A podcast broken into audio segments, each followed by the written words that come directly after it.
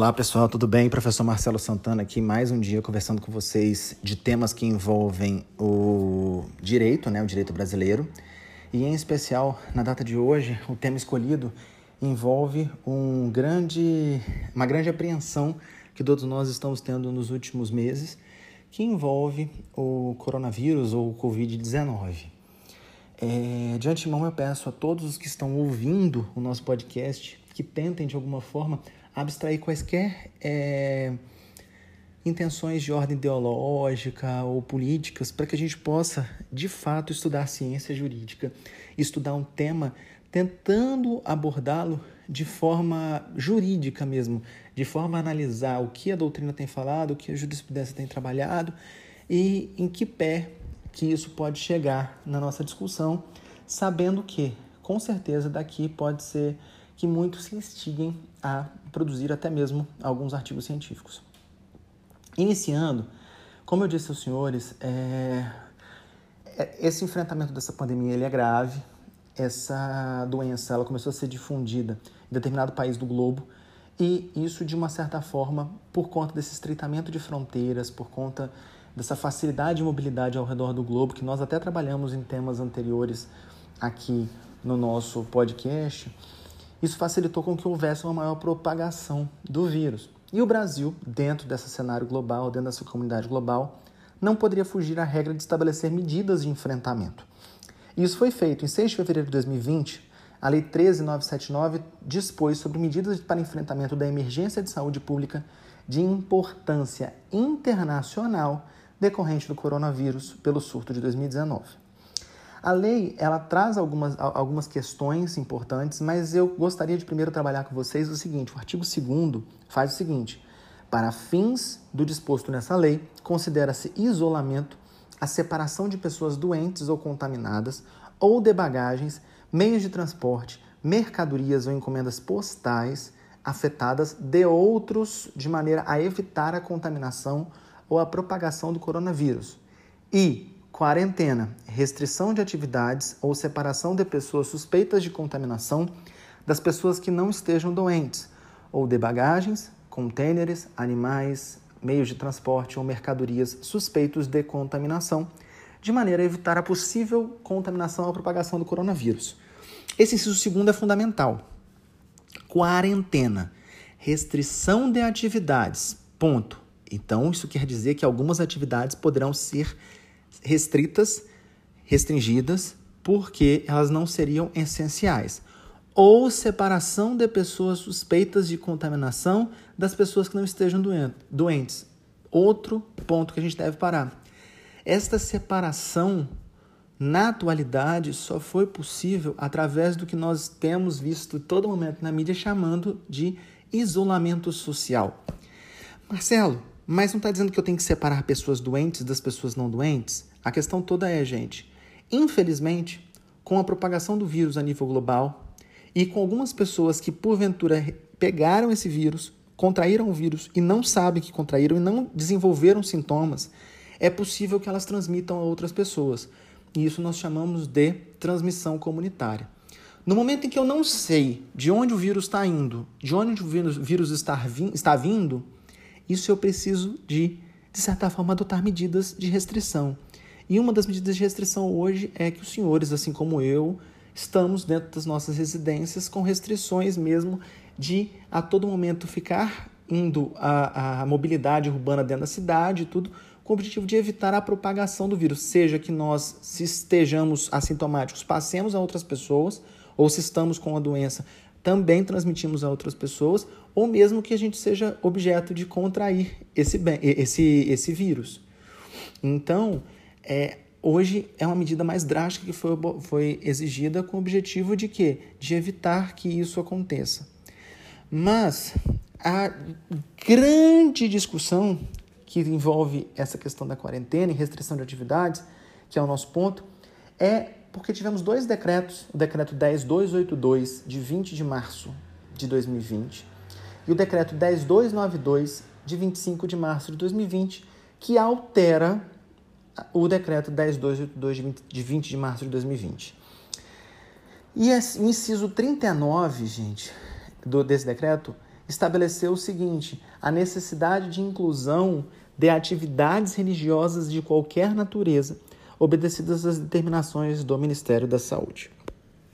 Pois bem, gente, o, já desde 1989, nós tínhamos a Lei 7783, de 28 de junho de 89, que trata do exercício do direito de greve vinculado à iniciativa privada, e o artigo 10 já traz um rol de serviços ou atividades essenciais. Muitas das atividades essenciais que estão repetidas nos decretos presidenciais são atividades que já constavam na lei de greve. Só que algumas foram inseridas. Isso é importante? Lógico, é importantíssimo. Marcelo, mas por que então a crítica? Vamos lá. Primeira coisa, quando a gente traz algumas atividades a mais, a gente consegue atualizar a legislação, principalmente porque o legislador de 89 não tinha condições de apreender, de ter perspectiva para o futuro, de saber todas as inovações que nós teríamos para o futuro. Vocês imaginem que no final de 89 para 2020, olhe quanto tempo que nós temos. Então, foi necessária a atualização. Só que hoje o que se discute muito e aí tem outras questões que envolvem a questão da, das unidades lotéricas, mas esse não é o ponto. O ponto nosso é atividades religiosas de qualquer natureza. Meninos, é, o Estado brasileiro ele é um Estado laico. Isso não quer dizer que nós não tenhamos uma religião, ou seja, nós não temos uma religião oficial, mas a comunidade, a sociedade tem a sua religião, tem o direito de professar a sua fé. Então, o Estado brasileiro, na laicidade, ele tem que respeitar a fé de todos, respeitar a todos, professá-las e mais, respeitar aqueles que não desejam professar nada. Isso é ser um Estado laico. O problema é quando nós colocamos na balança um vírus, uma pandemia que tem gerado estatísticas graves de prejuízos à integridade física, à integridade é, é, psicológico das pessoas, que tem gerado problemas à vida das pessoas, são dois pesos que nós colocamos na balança. Hoje, será que eu poderia colocar uma fé à luz do nosso direito brasileiro acima do direito à vida? Aqui nós precisamos analisar o seguinte: ninguém está restringindo as pessoas a terem a sua fé, a professar a sua fé e a não professar a sua fé na verdade, hoje está se restringindo à propagação do vírus.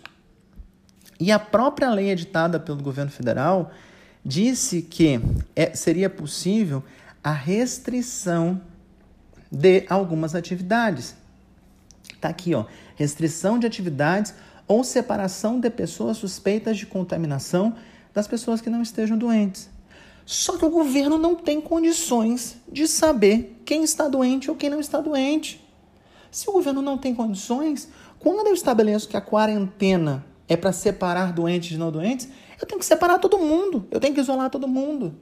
E como que eu vou permitir que os cultos religiosos continuem a ocorrer da forma como sempre ocorreram, com milhares e milhares de pessoas juntas em um ambiente, pessoas que não sabem quem está e quem não está doente, em um vírus que há uma grande probabilidade de difusão, eu vou estabelecer que essas pessoas vão continuar convivendo normais, como se nada estivesse acontecendo?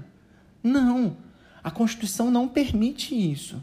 A Constituição permite que cada um, você no seu íntimo, na sua residência, no seu local que você melhor quiser professar, você pode professar a sua fé ou você pode não professar nada. Agora, o que eu não posso é colocar em risco uma coletividade. Independentemente do meu posicionamento pessoal, eu estou trazendo para vocês uma análise constitucional. Não há aqui o porquê de nós politizarmos uma situação dessa. Aqui nós estamos debatendo ciência jurídica. Aqui nós temos que entender que a própria lei diz que nós temos que separar umas pessoas das outras. Mas se eu não sei quem são as pessoas doentes, como vou manter algumas atividades. E será que o decreto presidencial extrapolou ou não extrapolou os limites de um decreto regulamentador? E aí nós tivemos várias ações judiciais ajuizadas ao redor do Brasil, questionando justamente isso, questionando os motivos pelos quais esse decreto ocorreu. Nós tivemos algumas decisões judiciais que foram questionadas ao longo desse caminho. A primeira delas, é, deixa eu só conferir o número do processo para passar para os senhores, foi uma decisão ocorrida num, numa ação civil pública ajuizada pelo Ministério Público Federal em face do município de Duque de Caxias e da União. Ação civil pública número 52814, dígito 73, 2020, 402 5118 do Rio de Janeiro, primeira vara federal de Duque de Caxias, e essa decisão ela suspendeu a parte do decreto que envolve as atividades religiosas dizendo exatamente que nesse ponto específico o, a União não deveria é, considerar as atividades religiosas como serviço essencial e determinando que houvesse uma abstenção de editar quaisquer outras legislações que determinassem essa atividade religiosa como serviço essencial.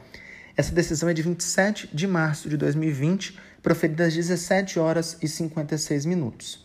Ocorre que essa decisão nesse processo ela foi cassada pelo Tribunal Regional Federal da Segunda Região, suspende a liminar que impedia a inclusão de lotéricas e atividades religiosas como serviços essenciais. Foi publicado em 31 de março de 2020.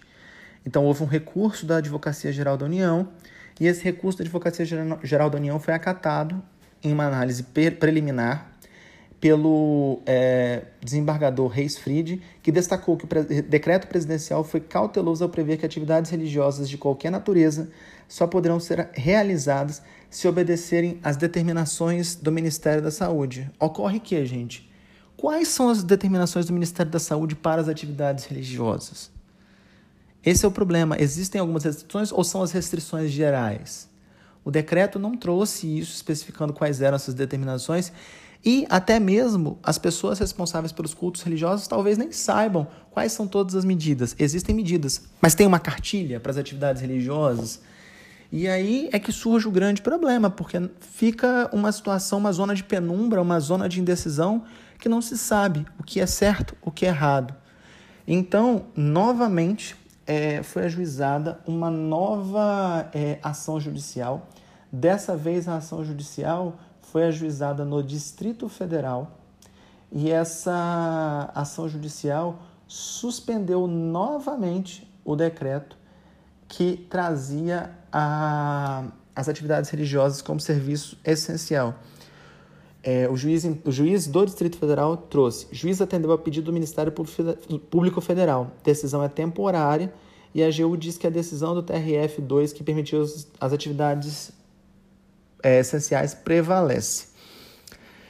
Então, nesse caso específico, o juiz do Distrito Federal simplesmente entendeu que não deveria haver, nesse caso, um, a consideração da atividade religiosa como serviço essencial. Só que o mesmo juiz que suspendeu o decreto foi o juiz que determinou posteriormente a remessa dos autos para por conexão ou se muito por continência, né? Porque a gente tem que ver essa diferenciação. É, se o pedido de uma, de uma demanda está inserido dentro da outra, ou se há conexão em relação às partes, a causa de pedir. E nesse caso específico, determinou remessa porque a primeira decisão havia sido proferida na ação civil pública que tramitou é, na Justiça Federal de Duque de Caxias. Em suma, gente, em suma do que a gente trabalhou, do que a gente vem trabalhando nesse assunto, eu quero dizer para os senhores é o seguinte: é, não existe nenhum direito absoluto na nossa sociedade. Marcelo, mas eu estudei já ao longo da, do meu, da minha academia, do meu direito, que existem direitos sim que são absolutos. Inclusive, os direitos reais que a gente sabe, eles têm como característica serem absolutos. Mas espera, a própria Constituição diz que se o, o direito pode ser o direito de propriedade como absoluto, mas ele deve respeitar a sua função social. Então ele não é absoluto. Isso não quer dizer então que os direitos não possam sofrer restrição. Isso não quer dizer que a todo custo, todo e qualquer custo, um direito vai estar sobrelevado em relação aos demais. Isso não vai. Infelizmente, é, e a gente tem que entender o seguinte: nós tivemos também, posteriormente, uma decisão até mesmo do, do, da Justiça Federal do Espírito Santo, que o juiz deu, terminou uma liminar para que. Não, não, na verdade, ele não, não proferiu a liminar, argumentando que esse decreto presidencial da atividade religiosa ele é um decreto que tem a ver com decisão política, e decisão política não haveria por que o Poder Judiciário interferir. E aí eu paro para discutir com os senhores o seguinte: é, é mesmo só de ordem política? É uma decisão de ordem política apenas? Ou a gente envolve direitos maiores nessa situação? Seria uma invasão indevida do, do, do Poder Executivo quando o Judiciário determina essa situação? E é isso, na verdade, minha opinião é que não seria, mas cada um dos senhores tem condições de chegar às próprias conclusões. O que a gente precisa entender hoje, na verdade, é o seguinte: não, não dá, infelizmente, para que nós consideremos que o direito a professar uma religião em público, que é a restrição que está sendo trazida pela lei, seja um impedimento é, quando você restringe essa atividade em público a professar a fé de uma forma geral. No seu íntimo, na sua casa, na sua residência, você pode professá-la, ninguém está te pedindo isso.